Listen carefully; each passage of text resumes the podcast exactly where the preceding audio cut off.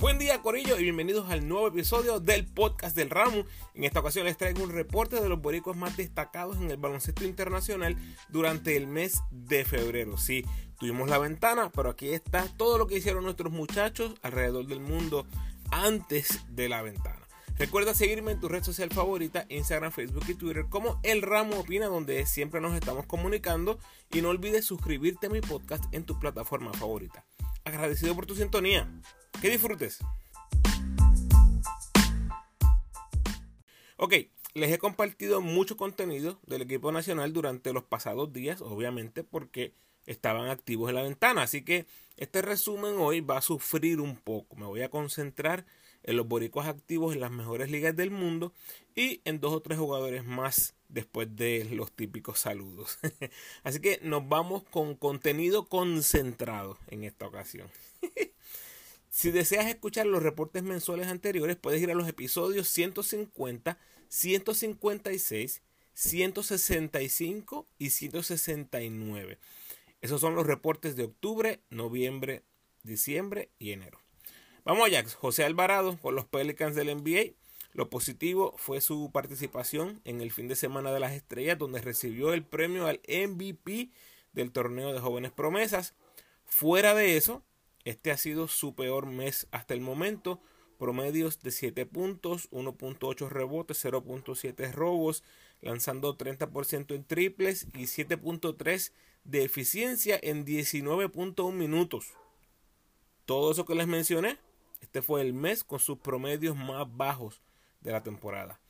El récord de los Pelicans de 7 y 19 en el 2023 es preocupante y ahora que estoy grabando tienen 30 y 32 décimos en el oeste con Portland y los Lakers a punto de superarlos. Y si usted no cree que la temporada regular o la temporada general de los Pelicans pudiera tener un impacto en la entrada de Alvarado al equipo nacional con miras al mundial, usted está completamente, no parcial, completamente equivocado. Marcus Howard jugando con el Vasconia en la ACB de España y la Euroliga. El triple ha bajado en efectividad en este 2023 después que lanzara 34% en 6 partidos de febrero. Se escucha bien, pero para su estándar este ha sido su peor mes de la temporada. Aún así, tiene un rol muy importante con el Vasconia. Promedió 15 puntos en 19.5 minutos lanzando 92% del tiro libre. Su equipo jugó para 3 y 3. Tremont Waters con el Bouillon Levallois France. no participó en ningún partido de su equipo, como eh, incesantemente estuvimos hablando durante los últimos podcasts, pero vimos que estuvo activo, obviamente, con la selección y fue pieza clave en nuestras dos victorias. Compartí varios posts de Waters en relación a esta ventana. Así que si no los has visto, eh, date la vuelta por mis redes sociales.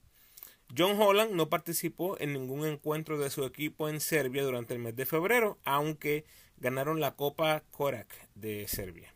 Josh Condit, con el Prometheas jugando en Grecia y el Eurocop, promedió 9.7 puntos por juego, 7.3 rebotes, ha sido su mejor mes del season 74% de campo, pero apenas 1 en 7 del tiro libre.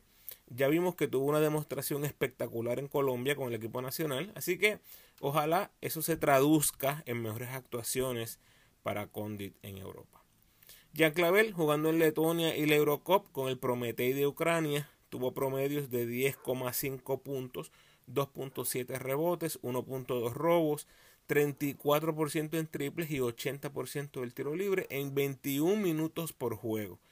Su equipo todavía no pierde en el 2023. Tienen 11 y 0 en Letonia y 5 y 0 en la Eurocopa.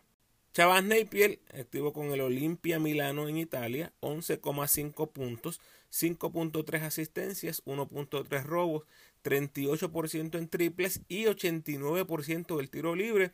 Jugaron para 4 y 0 en febrero y su equipo ha jugado para 5 y 0 desde que llegó Napier. Jordan Howard jugando con el Napoli en Italia, promedios de 8 puntos, 2 asistencias y 38% en triples, con 3 de 3 del tiro libre. Su equipo jugó para 1 y 1 antes de que se reportara con el equipo nacional. Justin Reyes activó con el Varese de Italia, decidió quedarse en Europa y no viajar con la selección. Jugó los tres partidos de su equipo en febrero, tres derrotas. Promedios de Justin fueron 4 puntos y 4 rebotes en 22 minutos por juego. Trent Frazier, activo con el Zenit de Rusia, eh, su cantidad de minutos ha ido aumentando poco a poco. Tengo stats de 3 de los 4 partidos que jugó y se puede ver el progreso en minutos, ¿verdad? 19, 21 y 26. Su equipo jugó para 3 y 1 en febrero y Fraser promedia hasta el momento 15 puntos, 5 asistencias, 47% en triples y 55% de campo. Este tipo es un fuera de serie. Ojalá lo veamos con Ponce en el BCN. Gary Brown activó en Australia con el Phoenix de South East Melbourne. Eh, terminó su compromiso ya con una salida temprana en los playoffs. Se fue en ese último partido con 20 puntos, 5 asistencias y 3 rebotes. Calvin Viñales con el Legia de Polonia jugó para 1 y 2 en febrero.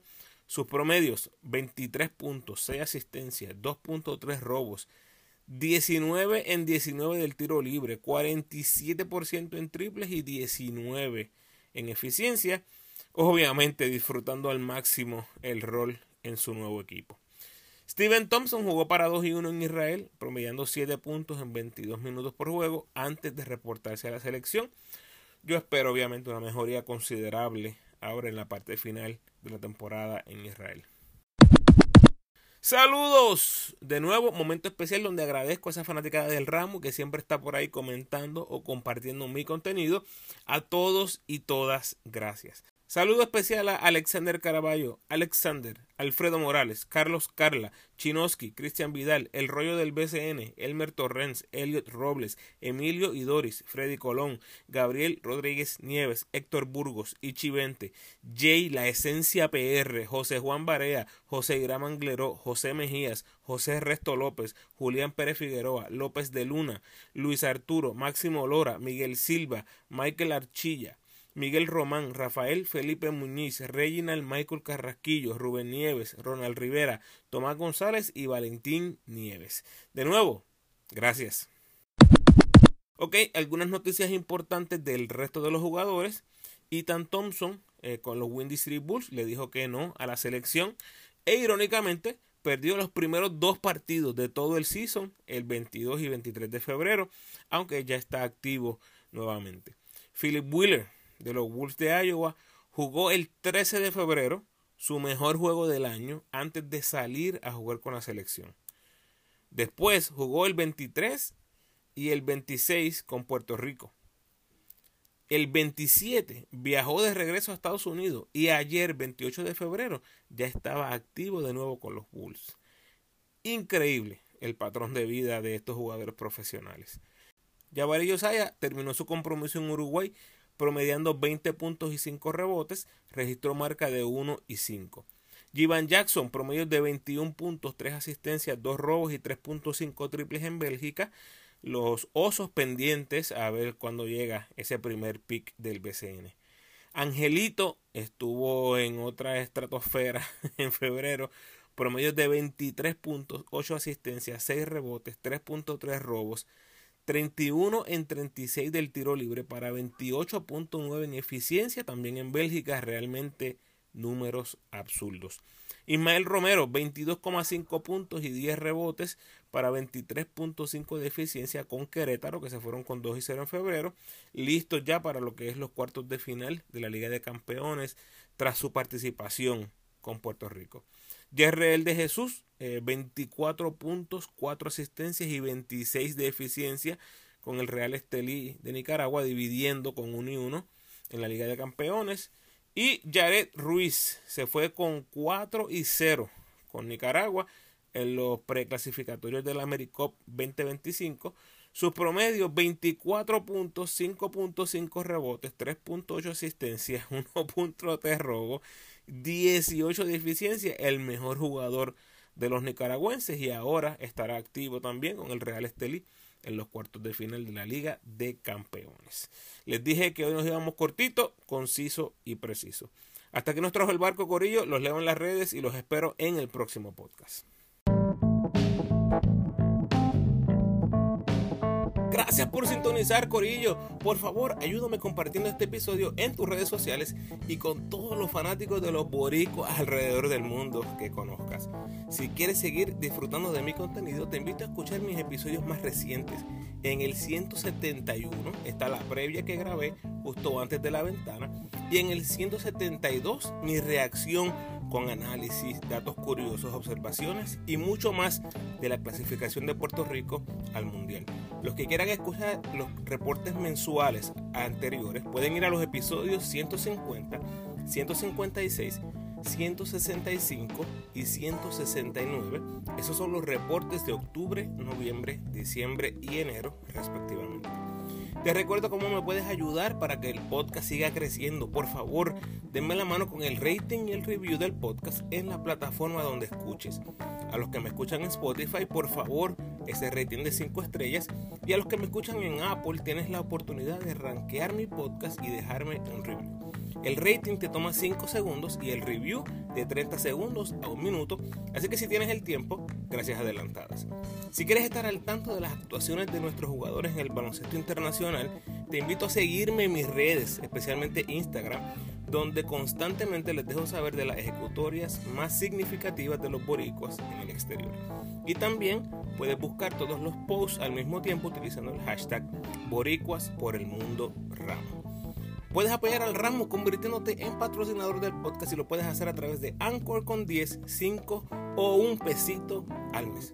Como siempre, te invito a que te suscribas al podcast, déjame tu mejor review por favor y sígueme en tu red social favorita, Facebook, Instagram o Twitter. De nuevo, agradecido por tu sintonía.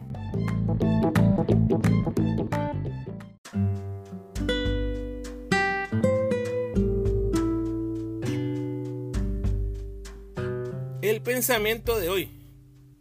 ¿Qué es el éxito? Es poder irse a la cama cada noche con el alma en paz. Bendiciones.